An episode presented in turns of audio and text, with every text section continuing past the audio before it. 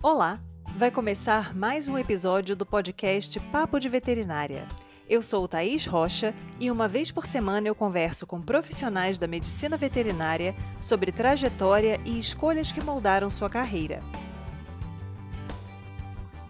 Esse episódio foi gravado pela plataforma Zoom em 19 de fevereiro de 2021 e a entrevista está publicada no canal do YouTube Papo de Veterinária.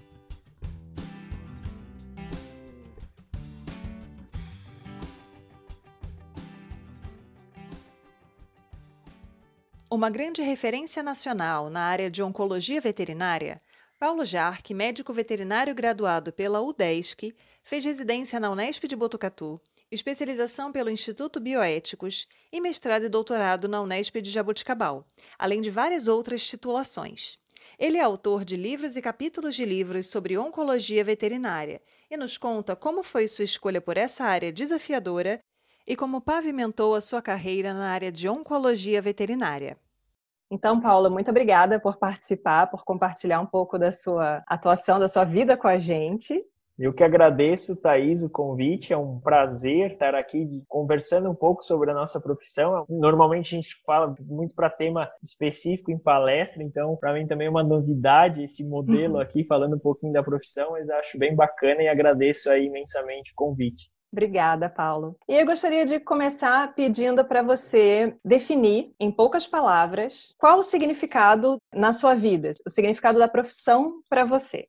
Bom, é difícil talvez é, definir em poucas palavras e também sem dar uma resposta um pouco clichê, mas meu sonho de veterinária começou lá atrás, na infância, né? Desde os seis anos, mais ou menos, assim. Eu lembro que eu falava que eu queria ser veterinário e hoje eu vivo da veterinária, hoje é a realização de um sonho. Eu me considero uma pessoa realizada profissionalmente, eu devo tudo à veterinária, de certa forma, tanto materialmente, mas também pessoalmente. Vários amigos que a profissão me deu. Então eu olho para trás e eu tenho um carinho muito grande pela nossa profissão, pela área que eu escolhi, é uma área desafiadora. Muitas pessoas me perguntam assim: "Nossa, mas por que fazer oncologia? Oncologia é triste". Mas a gente sabe que não é assim, né? No dia a dia, assim como qualquer área, a gente tem vitórias e derrotas. Então, resumindo aí, eu poderia uhum. dizer que eu estou extremamente satisfeito com o que eu escolhi e grato por ter é, encarado esse desafio de seguir na área de oncologia.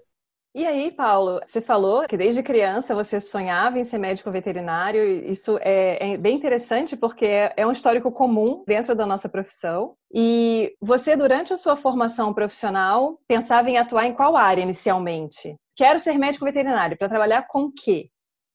É bem engraçado, assim, porque eu sempre fui louco por bicho. Então, eu tinha um verdadeiro zoológico. Eu nasci numa cidade pequena, de 12 mil habitantes. Minha casa tinha um pátio gigante. Então, tudo que você imaginar, eu tive. Então, eu tive cachorro, gato, papagaio, tartaruga, cavalo, casal de ganso, de fazão. Então, eu sempre fiquei no meio ali com muito bicho. E aí, eu entrei na faculdade e todo mundo pergunta: ah, que área que você quer seguir? É bem curioso. Hoje eu olho para trás e até dou risada, porque eu entrei querendo trabalhar com reprodução de grandes. E aí eu cheguei na faculdade, por mais que eu era de cidade pequena, eu não tinha essa lida de fazenda. E aí eu cheguei, meus colegas, muitos tinham já assim uma vivência de sítio, laçava. Eu formei na UDESC em Santa Catarina, lá em Lages, então tinha muitos colegas da minha, da minha sala que vieram do campo, que eram de área rural. E aí eu cheguei lá e eu não, não sabia assim lidar com vaca, com cavalo, e eu comecei a me sentir um peixe fora da água. Eu falei, ah, acho que para essa área aí não é muito minha praia. Aí, logo no primeiro ano, eu fui fazer um estágio em reprodução, que era a área, teoricamente, que eu entrei. E eu falei, opa, eu acho que isso aqui não tem muito a ver comigo, não. E aí eu fui mudando. E eu sempre gostei muito de cão e gato. E aí, logo em seguida que eu caí no hospital, eu falei, nossa, é isso que eu quero. E Lages tem muita prática. A universidade lá de Lages é muito bacana, porque ela tem uma formação prática muito forte. E aí, no, lá em Lages tem um programa de internato que são selecionados oito alunos para morar dentro do hospital. Não sei se hoje em dia ainda tem, mas na minha época a gente morava dentro do hospital. Eram quatro homens e quatro mulheres, a gente tinha um alojamento e não tinha residência lá na época. Então a gente acordava mais cedo, medicava os animais, sábado, domingo, atendia junto com os professores emergência de madrugada. Então eu vivi aquilo ali que eu digo que talvez foi um dos melhores anos da minha vida, porque eu vivi a, a medicina veterinária E aí, rotina de hospital, eu falei, não, é cão e gato, é isso que eu quero. E aí foi onde eu tô até hoje, né, trabalhando com cães e gatos. Você acha que, de uma certa maneira, que é uma questão que eu observo às vezes, assim, entre alunos, essa questão da sua origem, de onde você veio, tem um peso grande para você definir a área que você quer atuar? Porque é muito comum essa sua fala, ah, tinha pessoas que já moravam em fazenda, já tinham essa lida, esse dia a dia, e quando você chega lá, você fala, então, eu não sei laçar, talvez eu não possa trabalhar com grandes, né? Então, é bem curioso isso. Você acha que tem um pouco disso também? É, hoje, olhando para trás, eu acho que isso não deve ser um motivo de, de mudança, porque eu acho que se tu gosta, aprender a laçar, esse tipo de coisa, a lida você pega no dia a dia, né? Então, não acho que deve ser um fator limitante. É porque, como eu gostava de várias áreas, eu acho que eu acabei me direcionando para a área que eu me encaixava melhor foi mais essa questão de facilidade que eu tinha, mas eu não uhum. acho que você necessariamente você pode nascer numa capital e trabalhar com grandes. Na época, claro, a gente não tem essa orientação. Uhum. E como eu gostava muito de cão e gato, foi fácil essa troca. É, eu percebo muito isso na universidade, né? Às vezes a gente fica muito agarrado àquela concepção prévia que a gente tem do que, que é o trabalho do veterinário e passando por experiências como você passou, fez um estágio no primeiro ano, na área que você queria e teve a opção de vivenciar aquilo e dizer: não, não é isso, vamos experimentar uma outra realidade. É, isso acaba sendo muito enriquecedor. E muitas vezes na universidade não tem uma orientação muito de cara, né? Quando o aluno entra, ele não tem muita ideia, assim. Então já chega a comentar, a gente às vezes vê a grade curricular, quais são as disciplinas que a gente tem que fazer, vê uns nomes esquisitos lá no meio, que a gente não sabe muito bem o que, que significa, para que, que serve, e continua muito focado no que a gente pensava que queria, sem se abrir para outras possibilidades, assim. E assim, Thaís, eu me sinto privilegiado porque a minha primeira iniciação científica foi justamente com percepção dos estudantes de medicina veterinária no início e no final da faculdade. Então, antes de eu entrar, né, a professora entrevistou eles no primeiro ano e depois eu entrevistei no último ano. Então, eu tinha o primeiro e o, e o, quinto ano. Então, as mudanças de percepções dos entrevistados. E, e, eu fiz iniciação científica no meu segundo ano com isso. Então, eu já percebi a mudança de opinião, a mudança de visão que tinha dentro da veterinária já no meu segundo ano. Então, tinha coisas que eu nem sabia que veterinário podia fazer Uhum. E graças a essa iniciação científica, já no segundo ano, eu creio que eu abriu né, as opções da medicina veterinária na minha cabeça. Então eu, é bacana isso. Eu acho que eu, um conselho que eu dou é não entre engessado, né? Abra portas, faça estágio, porque a concepção inicial ela é muito limitada. A gente não tem uma visão ampla, ainda mais falando de medicina veterinária, que é uma profissão que tem um campo gigante de atuação. Exatamente. E estamos aí no Papo de Veterinária tentando contribuir um pouquinho também para as pessoas verem as outras facetas aí da profissão. Exatamente. E aí, Paulo, você comentou então que você fez essa iniciação científica, achei maravilhoso. Adoro esse, esses temas relacionados a ensino, educação. E você chegou a fazer alguma coisa em termos de iniciação científica, monitoria, bolsas, enfim, relacionado à área que você saiu da faculdade atuando? É, na verdade, na minha época, a gente não tinha muita oncologia, né? Porque as especialidades elas começaram a ser uma tendência um pouco mais para frente. Mas aí durante a graduação, então, eu fiz estágio desde o segundo ano. Eu fiz estágio em tudo, fiz em suinocultura, ovinocultura, fiz estágio no zoológico. Eu era bem fuçado assim. Mas tudo eu gostava, mas quando eu entrei no hospital, eu falei, não, é isso que eu quero. Aí eu fiz monitoria na área de radiologia, que indiretamente é uma área correlata, né? então fui monitor e fiz também monitoria na clínica médica, então acompanhava o professor que era a área que eu queria seguir. Então acabou que eu consegui viver dentro do internato, eu tinha contato com professores da anestésia, da cirurgia, da clínica, e lá dentro eu já direcionei, por exemplo, mesmo já sabendo que eu queria pequenos animais, não só pequenos, eu gostava muito da clínica médica. A clínica sempre foi muito fascinante, assim, o desvendar o caso, entender a fisiologia. Então eu sempre gostei da clínica médica. E clínica médica precisa gostar de estudar. Indiretamente você tem que ser um pouco nerd. E eu sempre fui um cara que gostei muito de estudar clínica, né? E aplicar e ver os casos. Então eu fiz muita coisa, assim. Eu não me arrependo. E esse é um conselho, assim. Faça estágio, faça monitoria, abracem. É a hora de abraçar tudo, né? Exatamente, eu acho que essa possibilidade de vivenciar áreas diferentes te dá até uma segurança maior na hora que você fala, não, achei o que eu quero, é essa área aqui que eu vou seguir. Porque se você não experimentou, se você não aproveitou as oportunidades que a universidade oferece, você acaba ficando limitado naquela sua concepção muito abstrata do que, que seria aquele trabalho que você acha que tem a ver com você. Na hora do vamos ver, será que vai ser isso mesmo? Aí. É, quando eu terminei a graduação, então eu já tinha feito um ano de internato, então já vivia isso no meu dia a dia então já tinha bastante também prática. E quando eu terminei a graduação, eu já sabia que eu queria prestar residência em clínica. E a residência ela está se tornando cada vez mais comum na maioria das instituições, mas durante muito tempo eram poucas instituições que ofereciam Sim, os programas. Era né? super concorrido. Eu lembro que eu, eu fiz residência na Unesp de Botucatu, mas eu lembro que eram, por exemplo, 70 alunos para quatro vagas, então era super concorrido.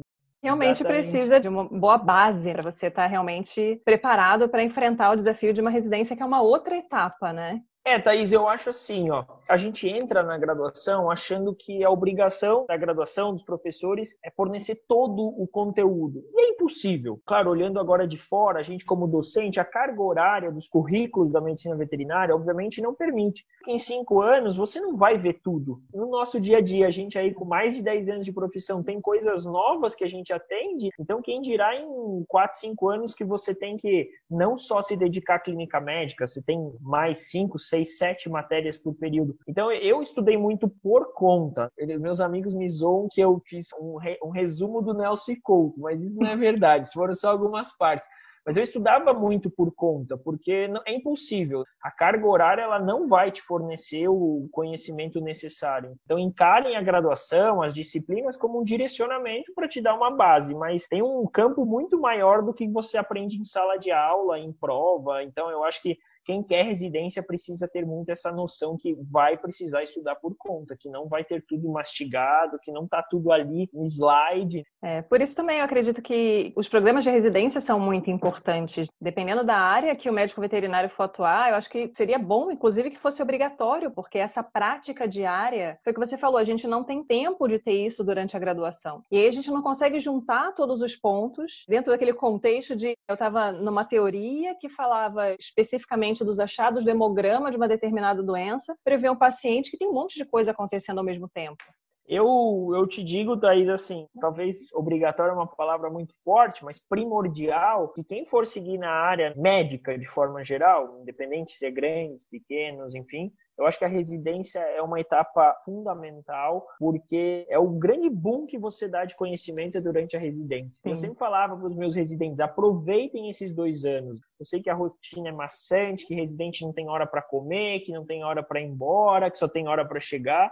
Fisicamente estão muito cansados e muitas vezes até mentalmente, porque você tem a parte pessoal, você não é só o seu profissional, mas assim, deem esse gás, sabe? Encarem esses dois anos com desafio. Eu preciso disso aqui, eu vou aguentar esses dois anos porque eles vão fazer a diferença lá na frente. Sim, é o momento, né? Aproveitar essa energia do recém-formado, independente da idade, porque às vezes a gente tem alunos que são mais velhos, que passaram por outros Sim. cursos e optaram por fazer medicina veterinária, mas eu acho que esse gás do recém-formado é uma coisa que não tem igual. Com o tempo a gente vai focando em outras coisas, vai perdendo um pouco desse ânimo aí. E aí, Paulo, foi durante a residência que você viu que a carreira acadêmica, tipo, a docência seria uma opção interessante para você?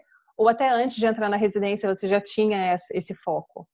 É, eu já tinha na graduação, já pensava em ser professor, então eu já triei, né, já comecei a escrever artigo na graduação, depois na residência eu gostava muito de escrever, então eu publiquei bastante na minha residência, já pensando no futuro em, em, seguir carreira acadêmica. E aí, durante a residência, a onco surgiu na minha vida, que durante a graduação não tinha tido muita onco. Aí eu gostava muito dos casos de onco, porque eu já sabia que eu não ia ser clínico geral. Eu gostava né, da clínica médica, porque ela é importante para qualquer área, mas eu queria seguir uma especialidade.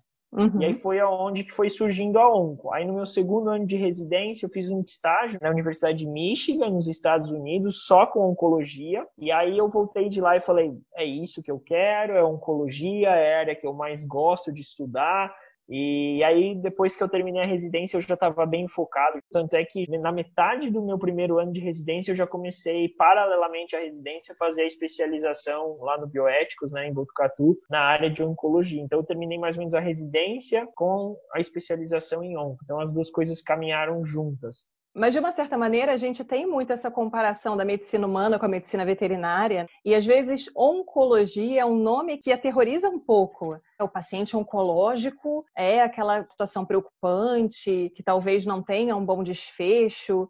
Como você enxerga essa visão e esse preconceito com relação à oncologia? É, na verdade, assim, o que me chamou a atenção inicialmente da onco foi porque, como eu gostava de clínica médica, eu não queria uma área que eu trabalhasse com um sistema exclusivo. Então, assim, o legal da onco é porque eu posso ter câncer em qualquer lugar, então eu posso trabalhar o paciente como um todo. Eu estou trabalhando normalmente com pacientes geriatras que têm comorbidades, que são comorbidades que é, a clínica médica estuda. Então, sempre o que me, me chamou a atenção na onco era a complexidade, era que eu não estudava um sistema, eu estudava o paciente como um todo.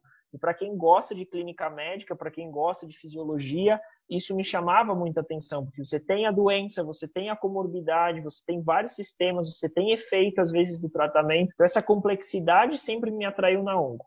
E aí, claro, no início era um questionamento que eu fazia, né? Nossa, mas por mais que seja interessante do ponto de vista médico, também é uma área que é um pouco pesada. Mas eu sempre falo que você não escolhe a área, a área vai te escolher. Então, tipo, uhum. eu não uhum. escolhi a oncologia, a oncologia me escolheu. Então, sempre foi a área que eu tinha aquela atenção maior. Então, não foi uma escolha, na verdade, foi a área que sempre me despertou mais interesse. Mas, por outro lado, quando você começa a atender onco, você entende que também não é assim, não é só desfecho triste, a gente tem muitas vitórias. E talvez o câncer ele carregue esse estigma, algo que eu sempre falo para os meus alunos. Muitas vezes as pessoas chegam assim: "Ah, mas vai curar?". E aí quando você fala assim: "Não, não vai curar". Se a gente pensar de forma um pouco mais ampla, você não cura o diabético, você não cura o doente renal crônico, você não cura a endocardiose de mitral, mas todo mundo acha super normal tratar. Então, por que, que no câncer eu vou pensar diferente? O fato de eu não curar não quer dizer que é uma sentença. Eu tenho pacientes que quatro, cinco, seis anos de sobrevida que vão depois morrer de outra coisa. Então, eu gostaria de passar a mensagem que oncologia não é isso. Claro que a gente atende pacientes em estágios avançados, a gente fica de mãos atadas. Mas até aí, o nefro, ele vai atender o doente renal crônico em estágio avançado. O endócrino, ele vai atender a cetoacidose diabética, um animal totalmente descompensado, ele vai perder o paciente também. Então é que o câncer ele carrega esse estigma, mas quando você atende no dia a dia, você tem vitórias e tristezas, como qualquer área. Então, eu, quem, meus estagiários eles acompanham. Às 8 da manhã eu atendo e dou uma notícia ruim, uma metástase pulmonar, às nove da manhã, eu dou a notícia para outro paciente que melhorou muito o exame hematológico da leucemia, que controlou. Então, é essa gangorra, ela vai ser em qualquer área. Você pegar um paciente que, se não fizesse tratamento, estava ali com dois meses de expectativa de vida, e você conseguir levar um ano, dois anos. E aqui eu não falo só de números, eu estou falando de qualidade de vida. Então, às vezes eu até prefiro que meu paciente viva seis meses bem do que oito sofrendo. Uhum. Então, isso tudo tem que ser balanceado. A partir do momento que você consegue ver que o seu papel ali é muito importante nessa fase da vida do animal, nessa fase da vida do tutor, e você conseguir dar uma qualidade de vida, isso é extremamente recompensador. É muito bom quebrar esses paradigmas, né? A gente tentar desmistificar essas áreas que já têm essa fama ruim, não relacionada à atuação em si, mas à tristeza, ah, uma coisa pesada. Morrer, todo mundo vai. Exatamente. E, e eu acho que é muito importante isso que você falou. As pessoas não têm essa visão de condenação diária quando pensa num cardiopata, num nefropata, em várias outras Exato. especialidades, que para onco já fica aquela coisa, ah, aquele pesar. Exatamente. Aí ninguém quer receber esse diagnóstico. E aí o oncologista, ele é muito mais do que o médico do animal. Tem toda a questão familiar por trás, o cuidado paliativo, o processo, muitas vezes até durante o processo do luto, que a gente vai perder, né? Não, também não estou criando uma ideia que não, que, que é mil maravilhas, que a gente, não, a gente, a gente tem muita perda na oncologia, assim como é na oncologia humana. Mas, como a gente tem vitória, a gente tem as perdas, e num processo de perda, no processo de luto, é muito importante né, que a gente tenha essa sensibilidade, porque a gente não é só o médico do animal. A gente, de certa forma, a gente está inserido também com o psicológico das pessoas, em relação a, a, esse cuidado que elas devem ter, ou esse processo do luto. Hoje, cão e gato são membros da família, então nosso papel é muito importante. Então, o oncologista ele não pode só focar na parte técnica, né? Ele tem que ter esse lado sentimental, esse lado de acolhimento do tutor, que isso faz toda a diferença. E é interessante você falar nisso, porque a gente não tem uma formação voltada para esse cuidado com o ser humano nesse aspecto. Sim. A medicina veterinária tem saúde única, pensar na saúde humana também, na importância do médico veterinário para evitar a transmissão de doenças e vários outros aspectos. Mas essa questão da saúde emocional, psicológica do tutor, Sim. a gente não tem. Eu não conheço nenhum curso, posso estar enganada, né? Isso pode acontecer. Mas assim, que tenha uma formação voltada para isso. Como é que foi é. esse desenvolvimento dessa sensibilidade, dessa abordagem, entender a necessidade dessa visão global da família, do é. animal, seu tutor, enfim? Hoje, Thaís, a onco brasileira, ela cresceu muito. Até pelo fato de a gente ter muito investimento de oncologia comparada. A medicina humana tem muito interesse nas nossas pesquisas. Então, a onco foi uma das áreas da veterinária que cresceu muito. E hoje a gente já tem, claro, não, não na graduação, mas para quem faz oncologia, hoje você já tem cursos voltados para essa área do cuidado com o tutor. Inclusive na Brovet, que é a Associação Brasileira de Oncologia, a gente já tem uma super especialidade que é só psico-oncologia, que vai lidar justamente tanto com o veterinário, porque para a gente também é carregado lidar com isso, e também como lidar com o tutor. Então, esse cuidado já é uma coisa rotineira na vida do oncologista. E hoje a gente já tem muitos cursos só voltados para cuidados paliativos. E aí, no cuidado paliativo, tu vai abordar tanto a parte do paciente, nesse processo final, quanto a parte do tutor e a sua saúde mental também. A gente é humano, então a gente se envolve. Tem você, o paciente e o tutor. Teoricamente, você é o elo forte, mas a gente é humano. Então, eu tenho uma cena na minha cabeça de uns três anos atrás que a gente perdeu uma gatinha e eu fui dar notícia para a tutora e não sei o que aconteceu. Na hora que eu dei a notícia, eu não parava de chorar. E no final, ela estava me, ela tava me consolando. Não, você fez tudo o que podia, fica calmo. E eu falei, não, os papéis estão trocados aqui. E aí ali eu vi como a gente não controla 100% as coisas, mas na maioria das vezes a gente acaba sendo elo forte, a gente tem que ter essa é, palavras de conforto, enfim, mas a gente acaba lidando muito com o lado emocional. Essa questão da saúde mental e desse suporte psicológico em várias situações diferentes é muito importante, não só para a oncologia, porque foi o que você comentou, em qualquer área a gente vai lidar com perdas. A gente trabalha com vida, não tem como não ter a morte ali figurando na nossa rotina. E é importante também que os estudantes comecem a ter uma visão direcionada para esse tipo de, de situação, de abordagem, até porque muitas vezes exige um certo treino você conseguir dissociar um pouco a emoção e pode acontecer o que aconteceu com você, acontece Sim. em várias situações, com certeza. E também conseguir separar isso do teu lado pessoal. Sim. Então, assim, não dá para eu chegar em casa carregando todo esse peso de um dia. Tem dias que eu atendo 14 pacientes. Com certeza, atendendo 14 pacientes no dia, vai ter um ou outro que a notícia não é legal. Enfim, eu, graças a Deus, hoje, na maioria das vezes, eu consigo separar bem o meu pessoal do meu profissional. Isso é extremamente importante Porque senão, também. Senão você daqui a pouco está esgotado e aí a profissão não é mais algo prazeroso. Isso é, isso é um perigo. Sim, e aí, Paulo, conta um pouquinho pra gente como é que foi essa sua, entre aspas, transição de carreira, assim, de professor universitário para focar mais em ministrar cursos de pós-graduação e reorganizar o seu tempo. Como é que está a sua rotina hoje em dia? Tá, então assim, só para todo mundo entender, eu sempre foquei muito, meu sonho era ser professor universitário, então eu fiz a residência, fiz o mestrado, fiz o doutorado, foram etapas extremamente importantes. Toda essa parte acadêmica eu sempre gostei muito.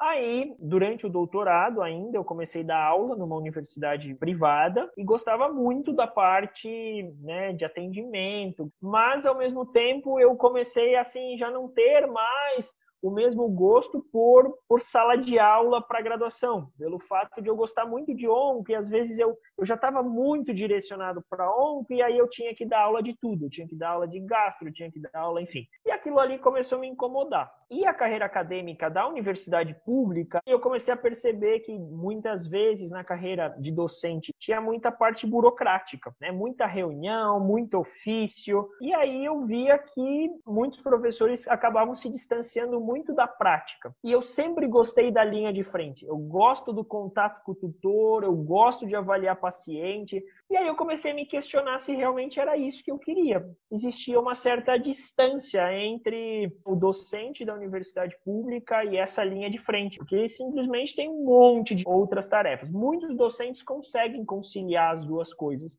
mas eu via que eu gostava muito da linha de frente e não gostava nada da parte burocrática. Eu falei, opa, talvez isso não seja para mim. E aí foi aonde eu falei, ah, eu vou tentar o meio privado. E aí eu me encontrei, porque no privado eu só atendo, eu vejo isso dia a dia, a rotina, e aí o privado acaba que o poder aquisitivo dos tutores é melhor, então permite que a gente desenvolva um trabalho mais elaborado na parte de diagnóstico, na parte de tratamento, eu falo que eu me sinto mais oncologista porque eu consigo no privado pedir um exame mais elaborado, tomografia, ressonância. E às vezes na universidade eu sentia que eu estava um pouco preso pelo poder aquisitivo dos tutores. E também não só na parte de diagnóstico, como na parte de tratamento. Então, hoje, no privado, eu consigo fazer muito mais tratamentos e eu vejo muito mais resultado. E aí eu mudei, mas eu gostava muito de dar aula. Eu sempre gostei de sala de aula. Daí eu montei minha empresa na área de oncologia, é um Connection Vet, então eu continuo sendo professor. É uma empresa online de cursos mais avançados na área de oncologia, então o oncologista que já tem uma formação, é, normalmente é o que vai para esses cursos. E aí eu dou aula em cursos de pós-graduação. Então a pessoa que está em formação para ser oncologista. Então aí eu dou aula hoje em cinco ou seis cursos de pós-graduação no Brasil e ministro ministro bastante palestra também para a empresa. Então, eu consegui fazer a prática, que é o que eu faço hoje no privado, eu consigo fazer a parte de sala de aula, só que agora só na oncologia, que é a área que eu gosto, e para pessoas que querem aquilo ali. Eu também gostava de pesquisa, então hoje eu oriento mestrado na Unesp, então não me distanciei da pesquisa. E aí eu acabei que, de certa forma, eu desmembrei tudo que eu gostava em pontos diferentes. Então, eu consigo fazer tudo da forma que eu quero. Isso diversifica bastante meu trabalho.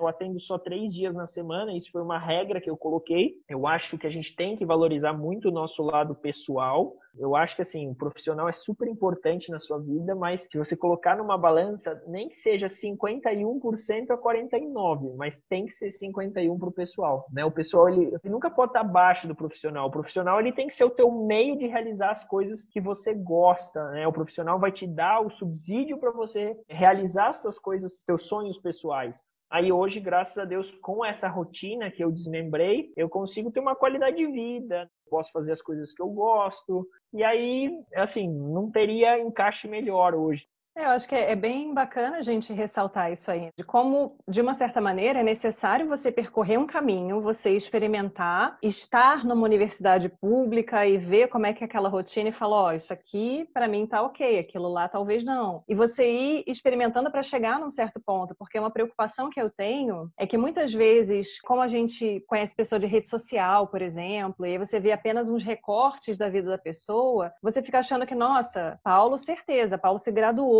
ganhou 15 prêmios e trabalha no trabalho dos sonhos, sem ter que ter passado por coisas que talvez ele visse que não era bem aquilo que ele queria, sem ter que, em alguns momentos da vida, a gente acaba sacrificando um pouco do nosso pessoal, Sim. mas assim, com foco de que eu estou fazendo essa concessão nesse momento, porque daqui a algum tempo eu tenho convicção de que eu vou conseguir viver é, pessoal, importantes. Isso é importante. Nem sempre foi 51 a 49, né? Durante a residência, por exemplo, é 90% profissional, 10% pessoal. Eu estou falando que, assim, o meu intuito era chegar onde eu estou hoje, que eu pudesse me dedicar ao meu profissional, mas que eu tivesse uma qualidade no meu pessoal. Mas, claro que isso são fases. Eu tenho 13 anos de formado.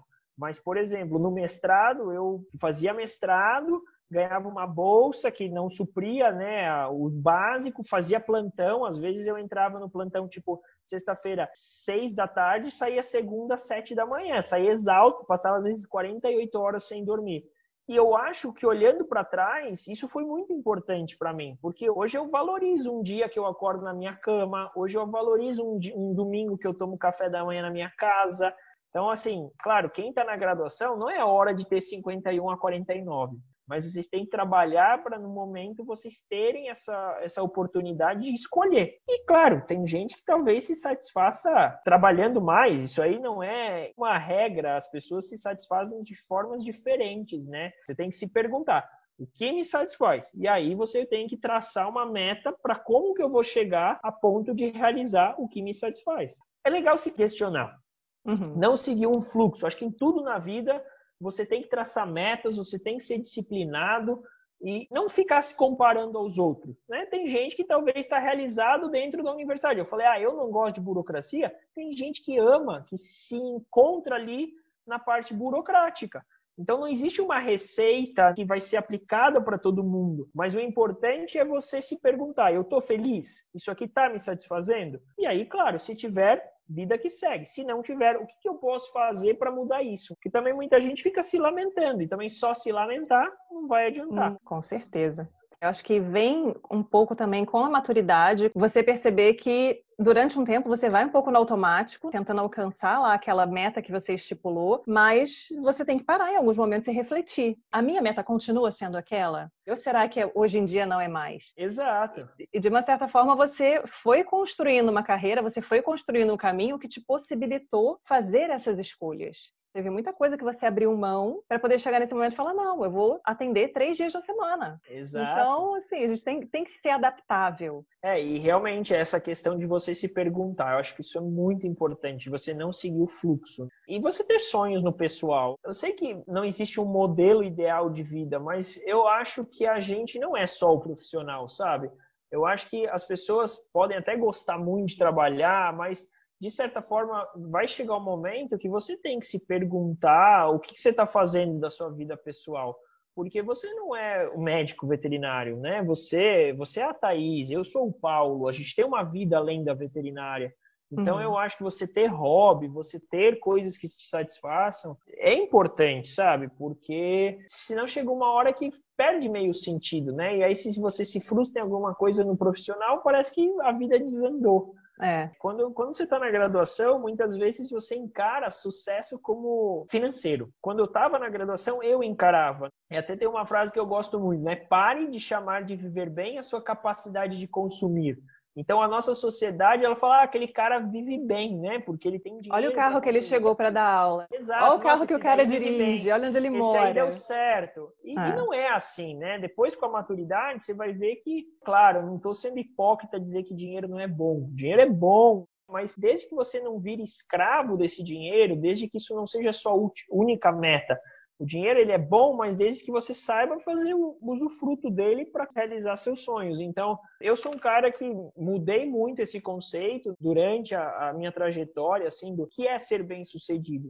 Claro, hoje eu quero ter uma vida confortável, eu quero morar num lugar bom, mas eu não preciso também de uma coisa extraordinária e eu quero ter tempo livre. Hoje, para mim, sucesso é um equilíbrio. Sucesso é eu trabalhar num lugar que eu gosto, eu achar que eu estou sendo bem remunerado por isso, eu viver num lugar legal e eu ter tempo para fazer as coisas que eu gosto. Mas na graduação a gente imaginava sucesso simplesmente como financeiro.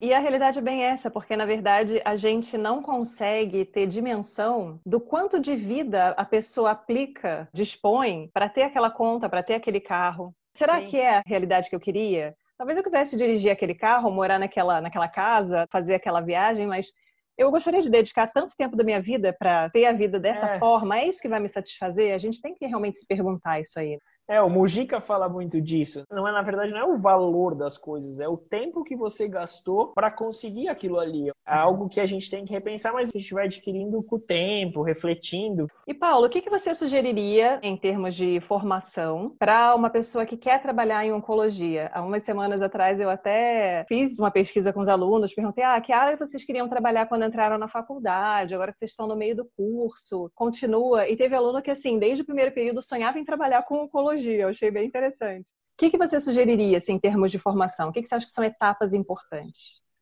Bom, eu acho que primeira coisa é oncologista tem que gostar de clínica médica. Eu acho que é uma das áreas mais importantes. Quando falo clínica médica, não é a disciplina de clínica médica, ou tudo que envolve patologia clínica, diagnóstico e tudo mais. É, tem muita gente que vai direto para o mestrado ou vai direto para uma residência em oncologia, mas eu, se eu puder dar um conselho, o que, que eu acho? Eu acho que a residência em clínica médica ela é fundamental porque o oncologista ele não vai fugir da clínica médica, o paciente ele não vai vir só com câncer para operar, mesmo quem gosta de cirurgia, ele vai vir com uma alteração hematológica, ele vai vir com uma comorbidade.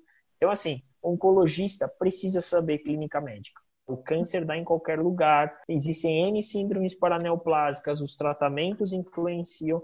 Então, acho que a formação em clínica médica é muito importante. Tanto é que quando você vai para os Estados Unidos, por exemplo, a residência em oncologia é clínica. E aí, claro, tem muito oncologista que faz a parte clínica e a parte cirúrgica. Isso é excelente, né? O mais completo possível. Então, formação em clínica e cirurgia é primordial. Então, eu acho que eu começaria com uma residência, paralelamente, se possível, fazer uma especialização em onco, porque é legal você ter a parte mais teórica que a residência não vai te dar, você ter contato com docentes de várias instituições, privado, público, universidade ou, ou clínicas e hospitais na área de oncologia. Se tiver oportunidade, eu acho que a vivência lá fora, ela, ela dá uma bagagem bem legal. Eu tive duas oportunidades em Michigan em 2010, depois eu fiquei um ano em Madison, Wisconsin, fazendo uma parte do meu doutorado, mas eu fiquei na rotina, então normalmente de manhã eu ficava no laboratório, à tarde eu ficava no, no hospital. Então, se tiver a oportunidade de fazer essa vivência lá fora, mas não já de início, eu acho que é interessante ir para fora quando você já tem uma bagagem, e gostar de estudar, porque oncologia, assim, não, eu sei que todas as áreas têm que gostar, não estou dizendo ah, que a oncologia é mais ou menos, mas como eu falei, pelo fato de a medicina humana usar o cão e às vezes o gato como modelo experimental, a gente tem muito investimento na área de oncologia. Então a quantidade de informação que sai nessa área ela é assustadora para você se manter atualizado você tem que estar constantemente lendo, estudando. Ah, e gostar, obviamente, de lidar com o tutor, porque é uma carga pesada, né? Não dá aquela história, ah, eu vou fazer veterinário porque eu não gosto de humano. Isso daí é fadado ao erro. Precisa ter esse contato com, com o ser humano, porque os cães e os gatos ainda não aprenderam a falar e não, e não vêm sozinho pro, pro consultório. Eu agradeço muito a sua participação, toda, toda essa troca de informações, as sugestões que você deu. Acho que é muito interessante a gente ter essa visão, essa abordagem. Eu agradeço o convite, parabéns pela ideia, eu achei bem bacana. É importante isso, a gente não teve isso lá atrás, mas é legal eles terem esse suporte. Então, parabéns pela iniciativa e, e muito obrigado pela oportunidade de conversar contigo hoje aqui. Obrigada, Paulo. Este foi o Papo de Veterinária. Obrigada por ficar conosco até aqui e não esqueça de compartilhar com seus colegas que também gostariam de saber mais sobre a profissão. Toda quarta-feira temos vídeos novos no youtube.com/barra Papo de Veterinária. E às segundas-feiras estarei aqui com vocês para mais um episódio. Até lá!